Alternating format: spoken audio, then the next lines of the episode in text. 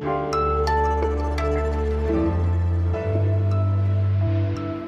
Herzlich willkommen bei Was jetzt, dem Nachrichtenpodcast von Zeit Online. Hier ist das Update am Freitag, den 17. Juni.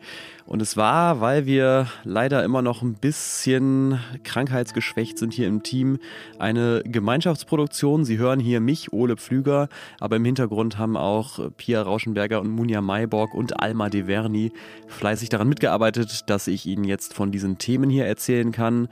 Großbritannien will Julian Assange an die USA ausliefern. Die EU-Kommission schlägt vor, die Ukraine zur Beitrittskandidatin zu machen.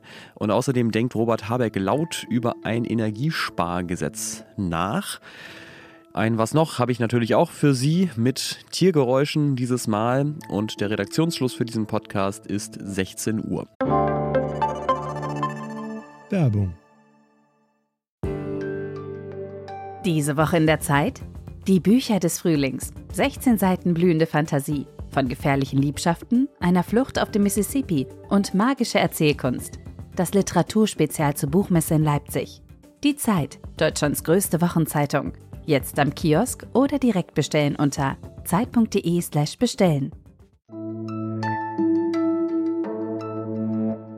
Seit Jahren kämpft Julian Assange, der Gründer der Enthüllungsplattform Wikileaks, gegen seine Auslieferung an die USA.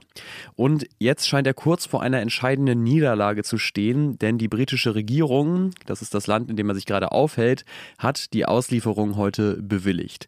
Das heißt aber noch nicht, dass Assange jetzt ins nächste Flugzeug gesteckt wird, sondern er hat jetzt 14 Tage Zeit, um Berufung einzulegen.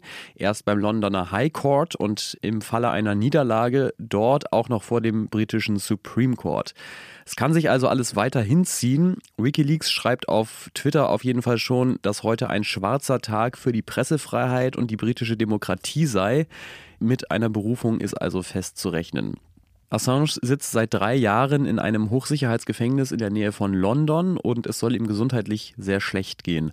Bevor er verhaftet wurde, hatte er sich jahrelang in der ecuadorianischen Botschaft in London aufgehalten, auch damals schon, um nicht an die USA ausgeliefert zu werden, denn die US-Regierung wirft ihm Spionage vor. Assange soll zusammen mit der Whistleblowerin Chelsea Manning geheimes Material zu den Kriegen der USA in Afghanistan und im Irak gestohlen und dann veröffentlicht haben und damit das Leben von US-Informanten in Gefahr gebracht haben. Die Anwälte von Assange halten das aber für konstruiert und sagen, es sei ja niemand zu Schaden gekommen. Wenn Assange jetzt mit beiden möglichen Einsprüchen scheitern sollte, dann würde er spätestens nach 28 Tagen in die USA geflogen werden und dort drohen ihm dann, wenn er verurteilt würde, bis zu 175 Jahre Haft.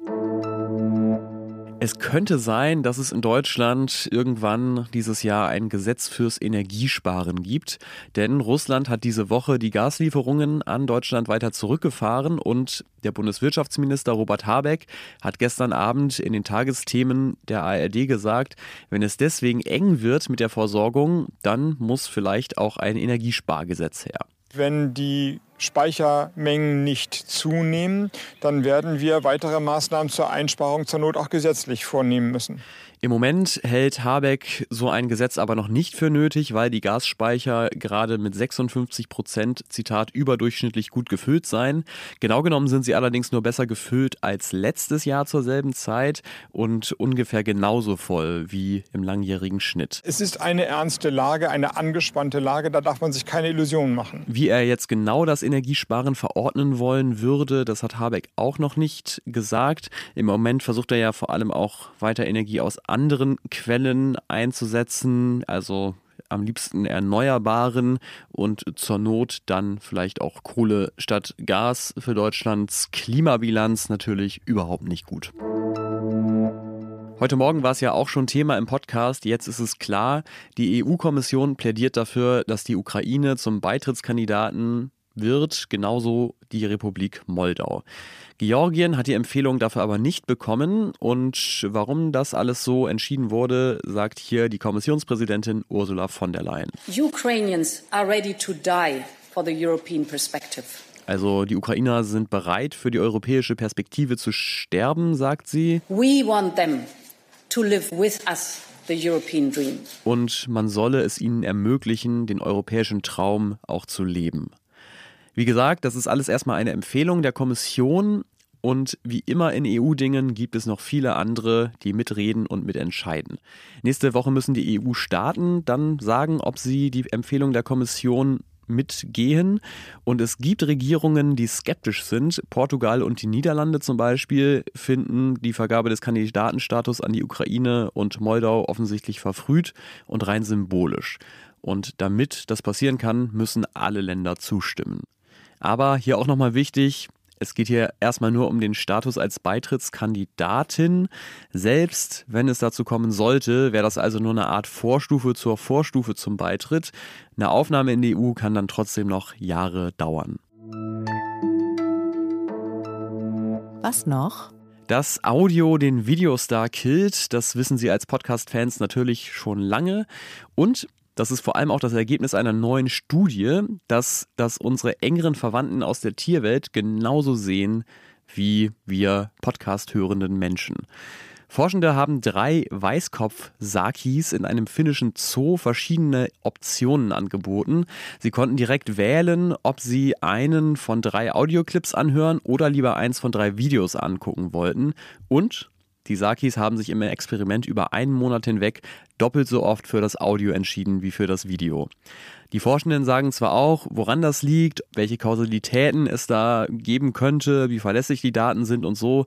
Das sind alles Fragen, die noch offen sind, aber ich nutze die Studie jetzt einfach mal, um zu behaupten, Affen würden eher was jetzt hören, als die Tagesschau zu gucken. Und falls Sie lieber Affen hören, als was jetzt zu hören, hier kriegen Sie beides. So machen nämlich Weißkopf-Sakis. Das war es jetzt mit dem Was jetzt Update für heute Nachmittag. Wie gesagt, wieder in einer etwas eingedampften Version wegen Krankheitsausfällen. Ich hoffe, Sie fühlen sich trotzdem gut informiert am Tagesende. Ich bin Ole Pflüger, sage danke fürs Zuhören und mich hören Sie auch morgen schon nochmal. Freue mich, wenn Sie auch da wieder dabei sind. Per Mail erreichen Sie uns unter wasjetzt.zeit.de. Tschüss, bis zum nächsten Mal.